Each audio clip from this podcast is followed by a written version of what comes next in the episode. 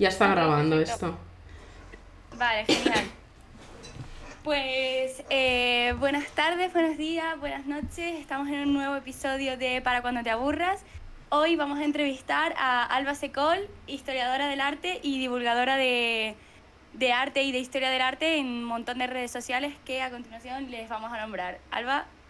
Hola, muchas gracias por invitarme. ¿Qué tal? ¿Cómo estás? Yo muy bien, ¿qué tal estás tú? Pues perfectamente aquí, charlando contigo tranquilamente. Eh, estamos online, eh, por desgracia, eh, porque Alba vive en Barcelona y yo estoy en Madrid, así que esto va a ser una charla como si fuera una conversación telefónica, pero, pero eso, vamos a hablar sobre, pues básicamente sobre qué es el arte, qué es la historia del arte, algunos momentos icónicos en en la historia del arte que han causado cambios eh, sociales y algunas revoluciones y algunas, em, pues ya lo veremos más adelante, ¿no? Exactamente. no vamos a spoilear a la gente antes de empezar. Empezaremos con la pregunta de, bueno, a una historiadora del arte que se le pregunta, pues, ¿qué es el arte para ti, Alba? Menudo, menuda forma de empezar, ¿eh? De verdad, o sea, ya abriendo melones. Realmente... Realmente es una pregunta muy compleja porque tampoco es que se haya terminado de poner de acuerdo la, la, gente en esto. Y con la gente me refiero a los filósofos del arte, que es al final la gente que se dedica a definir lo que es el arte, ¿no? Porque, bueno, pues hay esta disciplina que es la que se encarga de esto. Bueno, ¿qué es el arte? Eh, yo, bueno, una profesora mía de teoría del arte nos resumió el concepto de arte como una, o sea, lo que considera una sociedad concreta en un momento concreto y en un lugar geográfico concreto que pueda ser el arte. Realmente el arte no no es algo que no, es algo con lo que haya estado toda la humanidad en cuanto a concepto, es decir, lo que nosotros ahora mismo consideramos arte no siempre tiene por qué haberse considerado arte. Una forma que tengo siempre de explicarlo es eh, que los griegos no tenían concepto de arte, tenían concepto de tecné, que es algo bastante diferente a lo que concebimos nosotros como arte ahora mismo, pero al mismo tiempo es como lo más parecido a lo que ahora concebimos como arte, porque los griegos no tenían concepto de arte tal y como lo conocemos nosotros. Entonces, ¿qué era Tecné? Pues podía ser eh, muchísimas cosas. Básicamente era lo contrario a, lo, a la naturaleza, digamos. Es todo aquello que la humanidad podía crear. Es decir, un médico estaba haciendo tecné, porque es algo que crea el ser humano. Un zapatero está haciendo tecné, porque es algo que crea el ser humano. Y un pintor y un escultor también están haciendo tecné, porque también es algo que crea el ser humano. Por lo tanto, nosotros ahora mismo, las esculturas que vemos griegas, que consideramos que son arte, algo que para nosotros es muy distinto a un zapato, para los griegos era lo mismo esa escultura que un zapato, porque las dos cosas eran tecné. Entonces, ¿tú crees que, o sea, por lo que me estás contando, de alguna manera veo que la percepción de lo que es arte se ha cortado bastante, ¿no? no es que se haya cortado, es que es, es un concepto nuestro. Es decir, el arte no es algo que exista per se, sino que es un concepto que nosotros, nuestra sociedad actual, se ha inventado. Entonces, es algo que a nosotros nos funciona, pero te vas a cualquier sociedad actual de que no esté como dentro de lo que diríamos occidente, quiero decir, yo qué sé, eh, una tribu del Amazonas, ¿vale? Y no tendrá el concepto que tenemos nosotros de arte. No porque sean atrasados lo que sea, que esto mm, es, es, es absurdo, es simplemente otro tipo de sociedad. Eh, sino simplemente porque pues mm, probablemente no tengan este concepto del mismo modo que los griegos no tenían este concepto. Es algo que a nosotros nos funciona y que nosotros tenemos, pero no es algo que exista. ¿Me explico? Es como más de lenguaje y de concepto. De... Del imaginario, del imaginario social. O sea que Efectivamente. la sociedad van de la mano eh, indiscutiblemente. Exacto, exacto. Entonces es algo que nos sirve, que nosotros tenemos, que para nosotros es real. Es un poco como el género. El género es algo que a nosotros nos sirve, pero no es algo que exista. Es una construcción social. Pues digamos que el arte es una construcción social en este sentido. Perfectamente explicado. ¿Y qué dirías tú entonces que es la historia del arte? Que supongo que es una, una rama para estudiar el arte. Claro, eh, sí, la historia del arte es la narrativa que se ha creado en torno a todas las manifestaciones culturales que consideramos que son arte. ¿Vale? Es, nosotros tenemos un concepto que es este, es el arte, que ya, ya comento, es como una construcción. Entonces, nosotros creamos la historia de todo esto que nosotros estamos considerando arte. Por eso todo este debate de, ¿es esto arte? ¿Esto no es arte? Es como que vamos dando carnets a las diferentes manifestaciones culturales para que encajen dentro de esta narrativa que hemos ido creando. Entonces, la historia del arte se creó en el siglo XIX por un señor alemán que se llamaba Winkelmann, luego había otro que se llamaba Lessing, que también puso cucharada ahí, pero básicamente es una disciplina bastante nueva que apareció eso en el siglo XIX en un momento súper concreto, entonces, y en un lugar súper concreto, entonces, claro, em, acaba definiendo la sociedad que lo crea. Claro. Y igual que la historia de la humanidad tiene un comienzo, la historia del arte tiene un comienzo también. Sea, aparte de la gente que, que la creó, etcétera, y que empezaron a, a, profundizar en este estudio, hay un momento mm, inicial en el que se diga, vale, pues aquí empezó el arte. Igual que hay un momento inicial en la historia humana en el que se dice, vale, pues aquí empezó el humano, anteriormente había tal, cual. Se empieza a estudiar desde las pinturas rupestres y, se va como desde allí, pero claro, tenemos que tener en cuenta que es las pinturas rupestres las estamos considerando nosotros arte. Eso no significa que la gente que estaba pintando las pinturas rupestres considerara que ellos estaban haciendo arte. Yo no sé muy bien, tampoco he estudiado en profundidad la pintura rupestre ni, la, ni el arte de, de la prehistoria, pero es que, bueno, es, evidente que cuando estaban creando estas manifestaciones culturales, manifestaciones artísticas, pues mm, tenían un concepto completamente diferente del mundo al que tenemos ahora nosotros.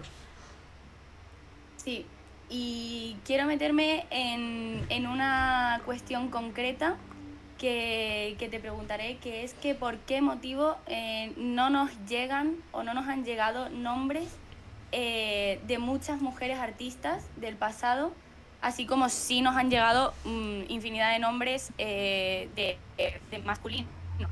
Pues justamente esto es por la narrativa de la que estoy hablando, como la historia del arte se ha creado, mm, pues, pues lo que te comento, que se ha creado en el siglo XIX, se empezó a crear en ese momento, entonces aquellos quienes crearon la disciplina hicieron una historia que les representara a ellos.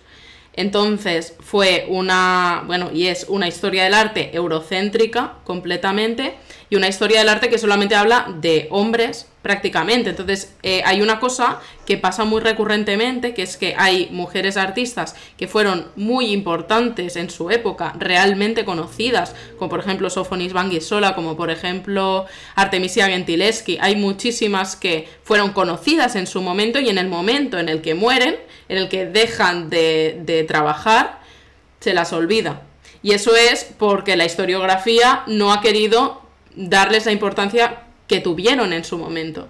Y es que estoy hablando de artistas que trabajaron para la corte, como es el caso de Sofonis Banguisola, que retrató al rey Felipe II, literalmente, o sea, trabajó en, un lugar que realmente solamente podía llegar podían llegar pintores que tuvieran muchísimo renombre, que tuvieran mucho éxito y que fueran realmente buenos, porque no cualquier persona puede retratar a un rey. Sin embargo, cuando se escribe la historia del arte, pues se decide dejar a Sofonis Banguisola de lado, igual que con tantas otras. Y... Claro, no se cuestiona el valor del arte de estas mujeres, pero se cuestiona su nombre en la historia. Exacto, es que directamente no, no las ponen. Hay un historiador del arte que es referencia, es un historiador del arte del siglo XX que se llama Gombrich, no sé si lo conocerás, es, es un referente para la historiografía del arte y tiene un libro que se llama Historia del Arte, que por cierto es súper recomendable, porque a pesar de ser referencia, el, libro es súper recomendable porque Gombrich aparte, o sea, perdón, a pesar de ser referente, eh, habla de una manera, escribe de una manera completamente comprensible y que cualquier persona que no sepa de historia del arte puede leer ese libro. Se llama Historia del Arte, de Ernst Combridge. Bueno, pues en este libro solamente habla de Artemisia Gentileschi, la única mujer artista de la que habla. Claro, eh, es como... está, está muy bien tu libro, pero aquí le falta gente, ¿sabes? Le falta gente que realmente fue muy importante. Por ejemplo, otra, otra artista que, se me ocurre, es que hay muchísimas, pero otra artista que se me ocurre es María Blanchard. Ella es cubista y estuvo trabajando dentro del grupo de los cubistas y estuvo desarrollando lo que era el cubismo, que al final era un experimento pictórico para salirse del realismo, que era lo que había habido en el, en el arte occidental, ¿no? Durante siempre, desde el Renacimiento. Entonces, eh, sí, se conoce mucho a Picasso y tal, pero es que María Blanchard estaba allí. De hecho, hay un cuadro que, de Picasso que se llama Niña con el aro, que se, se pintó tres o cuatro años después de que María Blanchard hubiera hecho un cuadro con el mismo nombre, con la misma estructura y el mismo tema. O sea que básicamente Picasso lo que hizo fue tomar esta idea de María Blanchard y transportarla a su estilo.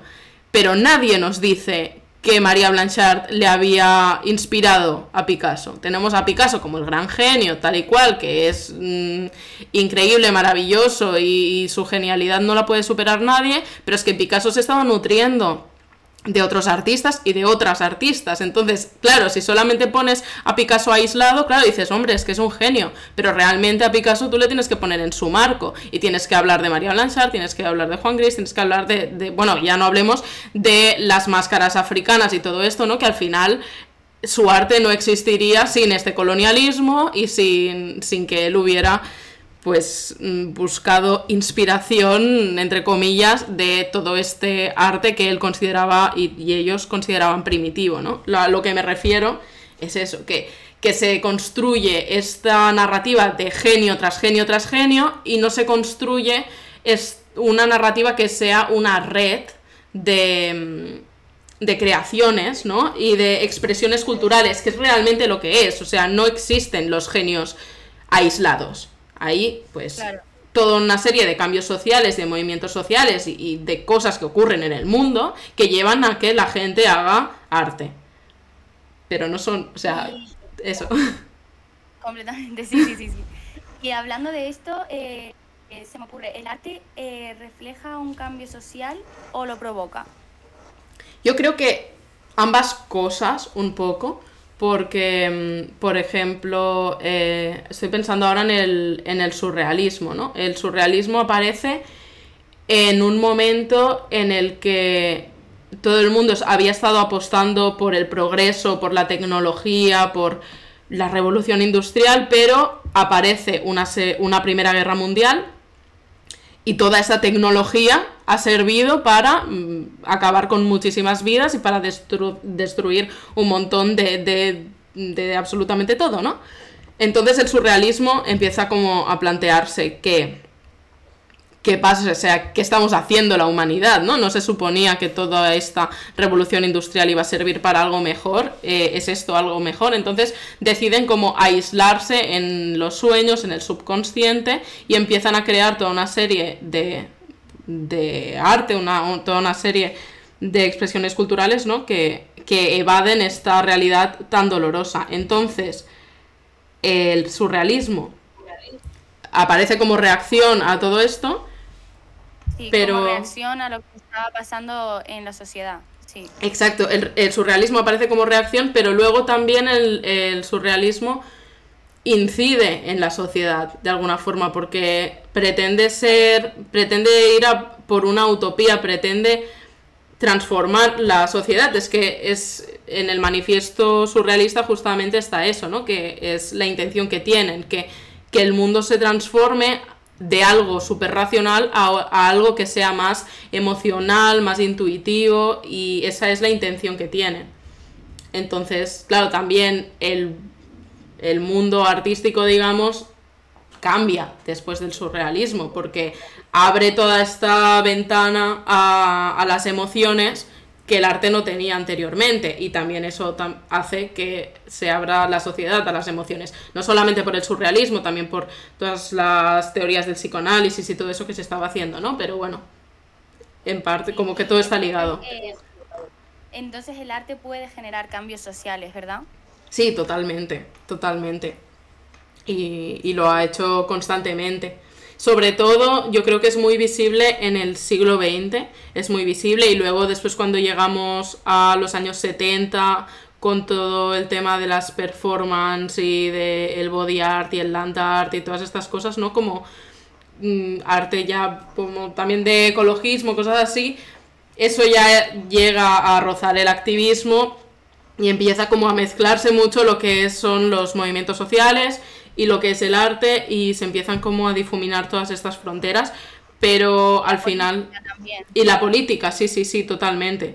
De hecho, estuve en el Reina Sofía hace poco y hay una exposición de, mm, de movimientos sociales en Latinoamérica y hay muchas de las obras que hay ahí son, eh, por ejemplo, mm, ¿cómo se dice esto? Eh, bordados de madres que han perdido a sus hijos, cosas así, ¿no? Cosas que no pondrías como arte en mayúsculas o arte súper elevado, no sé cómo decirlo, lo que la gente considera como arte súper elevado, pero al final es una expresión cultural, es una manifestación plástica que está mostrando una preocupación que hay en la sociedad, ¿no? Entonces, sí, todo esto está ligado. Yo creo que funciona muy bien el arte para articular todas las problemáticas que hay en la sociedad. Y al final si solamente nos fijamos en este arte en mayúsculas, este arte que entra en los museos, estos grandes artistas, estos grandes genios, estamos dejando de lado la otredad, o sea, la, mm, las preocupaciones de todos estos grupos sociales que no son hegemónicos.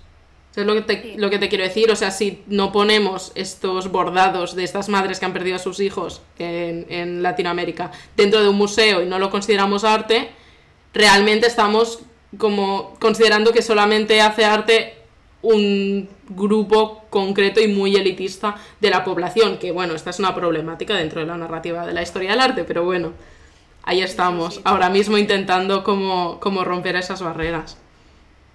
Sí, entonces podríamos decir también que el arte mm, podría ser una forma de comunicación, un canal de Perdona, perdona, vuelve, vuelve a, perdona.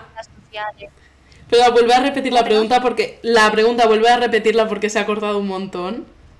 Ah, vale, vale, sin problema. Que, que, podríamos decir entonces que, que el arte puede ser también un canal de comunicación entre las problemáticas sociales y políticas y movimientos políticos con eh, lo, que, lo que significará en la historia y lo que después se, se estudiará sobre esas obras, ¿verdad? Sí, y también, también depende mucho de cuál sea el concepto de arte en el futuro. Es decir, es muy difícil hacer historia del arte desde la actualidad Mm, del, mismo modo que tú no puedes eh, tomar una fotografía del mar cuando estás dentro del agua, ¿sabes? Porque no sabemos las implicaciones que va a tener lo que se está creando actualmente, porque no conocemos el futuro. Y no solamente... Lo mismo pasa, perdón, perdón, que lo mismo pasa con, todo lo que pasa socialmente, o sea, tú no puedes estudiar eh, la sociedad de hoy en día hoy, o sea, hmm. eso se tendrá que ver mm, después de muchísimos años y, tras un montón de estudios y un montón de valoraciones que ya se verán en un futuro, pero actualmente no puedes hacer un manifiesto de eh, los jóvenes del siglo XXI, porque todavía no se sabe qué va a ser de nosotros ni qué está pasando con toda esta revolución eh, tecnológica que está pasando, o sea, que, está viendo ahora mismo y cómo nos afectará en nuestra vida a futuro, da igual con el arte.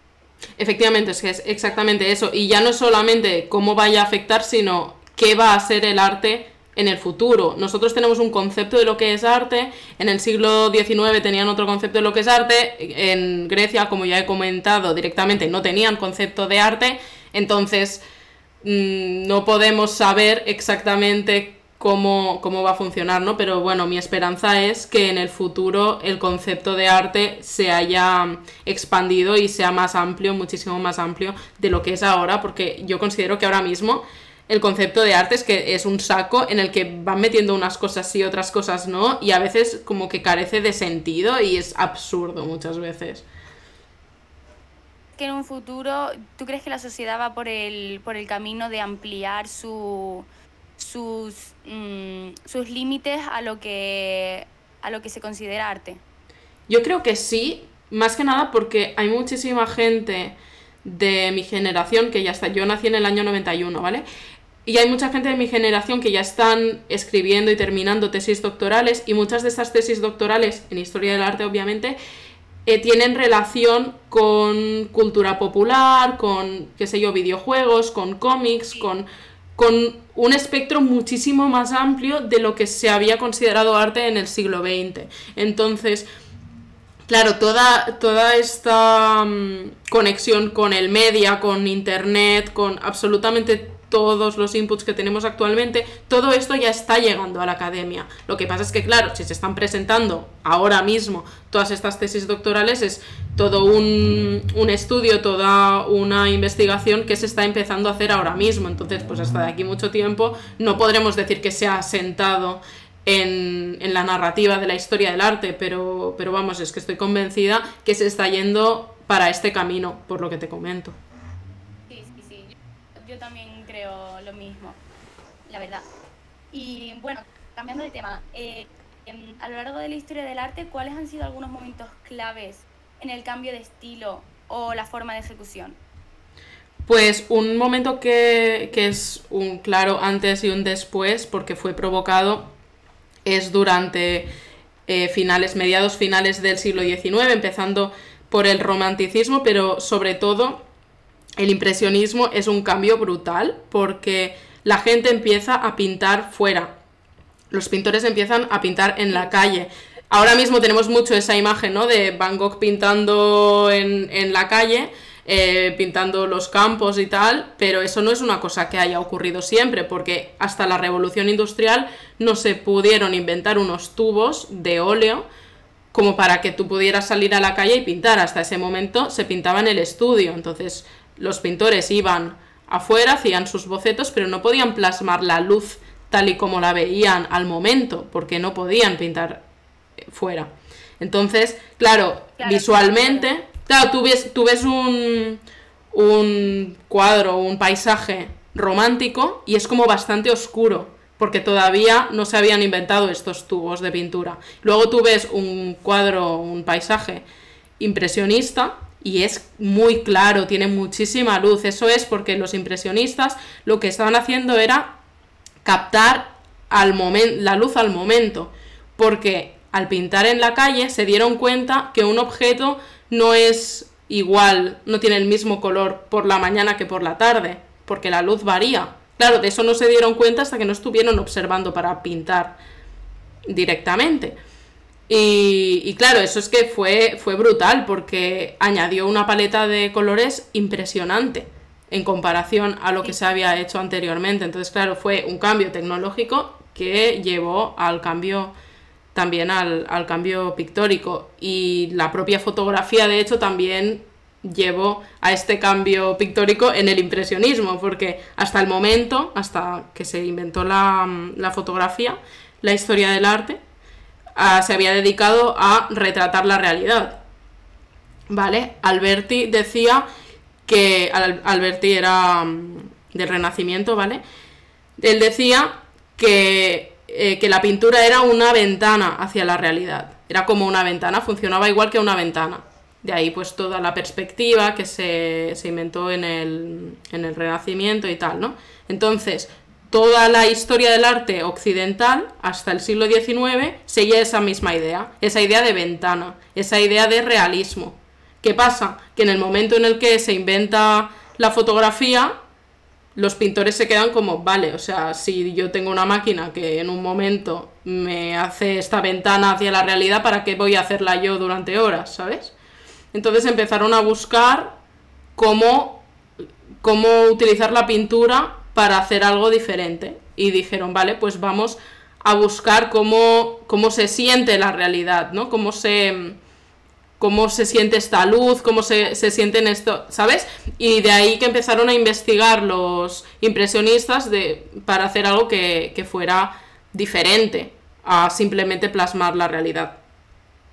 Sí, sí, sí. Entonces, eh, también podríamos decir que con la tecnología ha pasado, pues, básicamente lo mismo y con la, toda esta revolución tecnológica que en estas revoluciones de las que me estás hablando, porque ahora que tenemos estos recursos nos damos cuenta de que hay otro foco y el cómo utilizar la tecnología puede crear también cosas diferentes, ¿no? otras formas de arte y que en vez de llamarnos impresionistas, bueno, no llamarnos, llamar a las personas que crean arte desde, pues desde la tecnología pura y dura, eh, impresionistas, pues se llamarán de otra forma.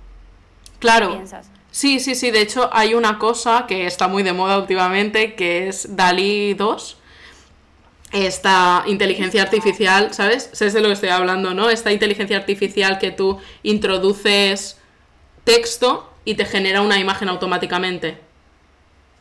¿Te suena? No, idea. ¿No? Buah, está muy está muy guapo. Búscalo después. Es como Dalí, pero en vez de una I al final una E, como Wally, ¿sabes? De, de Pixar. Pues es, es una inteligencia artificial que tú le introduces un texto y te genera una imagen. Y bueno, hubo una primera mm, versión que estaba bien, pero es que han sacado una segunda versión que es espectacular y hace unas imágenes que... a veces que te... cualquier tipo de texto y, y, te, y te aparece una imagen en base a, supongo que en base a lo que has escrito. Sí, sí, sí, de hecho hay una versión un poco más simplificada de este Wally 2 que se ha hecho muy viral porque la gente está poniendo cosas muy random y se están haciendo un montón de memes, rollo, yo que sé, Shrek eh, en el McDonald's comiéndose una hamburguesa, ¿vale? Entonces genera imágenes de Shrek comiéndose una hamburguesa. Entonces tú pones lo que sea y te lo genera. Entonces se están haciendo una cantidad de memes espectaculares con esto. Claro, yo realmente eh, esta herramienta la estoy viendo como la fotografía, o sea, estoy viendo como, vale, es que tenemos una inteligencia artificial que tú le introduces lo que sea y te genera una imagen. Entonces, esto tiene que afectar sí o sí al arte. Entonces, hay mucha gente que, se, que hace la pregunta, ¿es, ¿es arte lo que hace? ¿No es arte lo que hace? Yo no creo que sea muy útil esta pregunta, porque al final es la misma pregunta que se hicieron cuando la fotografía de es arte, no es arte, unos decían que no, otros que sí. Al final sí se ha terminado definiendo como arte, pero yo creo que es más interesante la pregunta cómo puede esto afectar al arte que se cree a partir de ahora. De la misma forma que la fotografía en su momento afectó a cómo se crearía el arte a partir de ese momento. Entonces podemos tener una herramienta de apoyo, ¿no? Que, permita a los artistas tener como una idea muy visual de lo que quieren crear. Puede tener, no sé, es que muchísimas cosas, pueden pasar muchas cosas a partir de aquí. Sí, sí, y la idea catastrofista del futuro y del futuro del arte y del futuro de la sociedad no, no juega mucho a nuestro favor, ¿sabes? O sea, al final los cambios sociales se van a generar sí o sí, siempre, eh, todas las generaciones siempre van a pensar que la suya es la mejor, pero eh, la realidad es que las cosas evolucionan y, hay que adaptarse a estos cambios y generar nuevas cosas con estos cambios, no em, tacharlas o mancharlas de, con nombres, eh, creo que pues son muy catastrofistas que quiten todo el poder que tienen estas nuevas herramientas que hemos creado nosotros mismos. Sí, sí, totalmente. Bueno, este catastrofismo con el arte se, se utiliza mucho. No, es que el arte, el arte moderno no es lo que. No, no, puedes comparar, yo qué sé, un Rozco con Velázquez, ¿no? ¿no? Es que Velázquez es mucho mejor que Rozco. Bueno, porque realmente están leyéndolo con el marco, es que están leyéndolo con el marco del siglo XIX realmente, ¿no? Del realismo, de esta ventana hacia la realidad, porque tienen este concepto que tenía Alberti de lo que era el arte, pero realmente el arte no tiene por qué ser esto, el arte no tiene por qué ser realista, el arte es que es lo que he comentado al principio, ni siquiera mm, es una cosa concreta, ¿no? Entonces ir dando carnets de arte a las cosas es un poco absurdo, yo, yo creo. Claro, es que, es que termina como termina siendo un absurdo, ¿no? Porque, porque hay tantísimas manifestaciones culturales que es más útil, yo creo, pensar qué es lo que está expresando, en qué está sirviendo a la sociedad, cómo está afectando, por qué se está eh, creando esto, cuáles son las circunstancias sociales que llevan a que esto se esté creando, a decir, ah, esto no es arte, porque yo no lo entiendo y porque el otro me gusta más o lo entiendo Que luego está la otra cosa, que la gente se piensa que entiende los cuadros, em, ¿cómo se dice esto? Los cuadros figurativos, es decir, los que son realistas, digamos, donde hay em, elementos reconocibles. Eh, pero realmente no tienen por qué estarlos entendiendo si no conocen de simbología, de historia del arte y tal, porque hay un montón de símbolos, sobre todo en el barroco. Exactamente, sí, sí, sí. Los cuadros barrocos, ¿tú sabes la de simbología que hay en un cuadro barroco? Claro, la gente lo ve y dice, ve las meninas, la gente dice, ¡buah! Esto, claro, pues sí, estas niñas, y es que esto lo entiendo. Y es como, no, tú estás reconociendo que aquí hay unas niñas, que aquí hay un pintor, que tal, que esto es una habitación, que aquí hay un perro. Pero tú no estás comprendiendo las meninas. De hecho, el significado de las meninas todavía pues no se ha llegado a un acuerdo de cuál es exactamente, así que con eso te lo digo todo. Entonces... Es, como, si dijeras que te has leído un libro por, por ver la portada y leerte la, el prólogo, ¿sabes? Realmente sí, es exactamente eso, es exactamente eso. Que no pasa nada, ¿eh? Por no entenderlo. Es que luego está esta otra cosa, que la gente como que se molesta mucho y se se encienden mucho, o no, es que claro que lo entiendo, o no, y si no lo entiendo, pues ya no es arte, es como, no pasa nada por no entenderlo, no lo has estudiado, es, normal. No puedo ahora mismo eh, analizar el cuadro de las meninas, es que no podría, pero ni el cuadro de las meninas ni seguramente ninguno. y no pasa nada. claro, pero entiendo que hay simbología y entiendo que hay muchísima historia y, y cosas detrás de cada cuadro, ¿sabes? Igual que entiendo que puede haber mucha simbología y mucha historia detrás de un papel en blanco eh, en un museo de arte moderno. ¿Entiendes? Claro, sí, sí, sí, totalmente. Es que querer comprender el arte sin haberlo estudiado es como querer comprender una fórmula matemática sin haberla estudiado. Tú no pretendes comprender una fórmula matemática si no la has estudiado, ¿verdad? O sea, es entiendes que pues si no la entiendes es porque no, yo qué sé, no tienes ni idea de matemáticas. Pero en cambio, con el arte sí que todo el mundo pretende, bueno, no todo el mundo, pero el público general, quiero decir, eh, pretende comprenderlo, ¿no? Y, y no tiene por qué, y no pasa nada porque no lo comprendan. Y no comprender una obra en su contexto histórico y tal, no significa que tú no puedas disfrutar de esa obra. Son dos cosas completamente distintas, porque una cosa es el significado que tenga o el análisis que le puedas hacer y otra cosa distinta es el gusto. Y tú puedes apreciar y la experiencia estética, tú puedes tener experiencia estética sin estar comprendiendo lo que estás viendo. Puedes comprender lo que estás viendo y no tener experiencia estética. De hecho, casi a veces se te va más la experiencia estética cuando comprendes lo que está haciendo según qué artista, ¿sabes? Pero, pero bueno, eso es otro tema. Bueno, pues, Salva, para finalizar ya el podcast, te voy a hacer una pregunta, la última. Sí. Eh, ¿Ha estado siempre el arte o estará para siempre? Eh, si ha estado siempre el arte o estará para siempre. Claro, eso depende de, de si las sociedades futuras la van a comprender lo que nosotros comprendemos como arte, claro. Es lo que, lo que he comentado al principio fuera de, o sea, fuera de contexto tenía sentido la pregunta, pero es que ya que hemos preguntado, ya que hemos preguntado todo esto y hemos dicho toda la ambigüedad del concepto de arte, etcétera, ya claro, claro. tampoco Claro, no, pero saliendo, saliendo de eso, lo que ahora mismo concebimos como arte sí ha estado siempre por, bueno, esta necesidad de, de expresión del ser humano, esta plasmación plástica, pictórica o creativa, digamos, de, lo que le sucede a una sociedad, pongámoslo de, pongámoslo de esta forma, eso ha existido siempre. Y, y, yo creo que sí, que mientras exista el ser humano seguirá existiendo el arte, porque ya no es únicamente un resultado, es también un proceso. Y eso ya es una opinión personal, no es nada académico, pero yo considero que el ser humano necesita esta expresión. Necesita expresarse, necesita plasmar lo que tiene alrededor, muchas veces lo que siente, cómo se relaciona con, los demás, cómo se relaciona con, el medio en el que vive, ¿no? Y todo esto al final termina siendo el arte. Entonces yo creo que sí, que mientras exista el ser humano existirá el arte. Pues Alba, muchísimas gracias eh, por este rato. Yo me lo he pasado súper bien, me ha encantado Yo también. de todas estas cosas. Y, y, nada, y espero que nos podamos ver pronto, que sigamos hablando. Y bueno, pues eh, aquí finaliza otro episodio de Para cuando te aburras. Y ya saben que cuando se aburran, pues hay para más episodios. Perfecto. Muchísimas gracias por invitarme. Yo también me lo he pasado genial y ha sido súper interesante charlar contigo. Vale, muchas gracias, Alba. Lo mismo digo. Adiós. Adiós. Vale, ya está, ¿no? Sí, ya está perfecto. Espera, que detengo la grabación.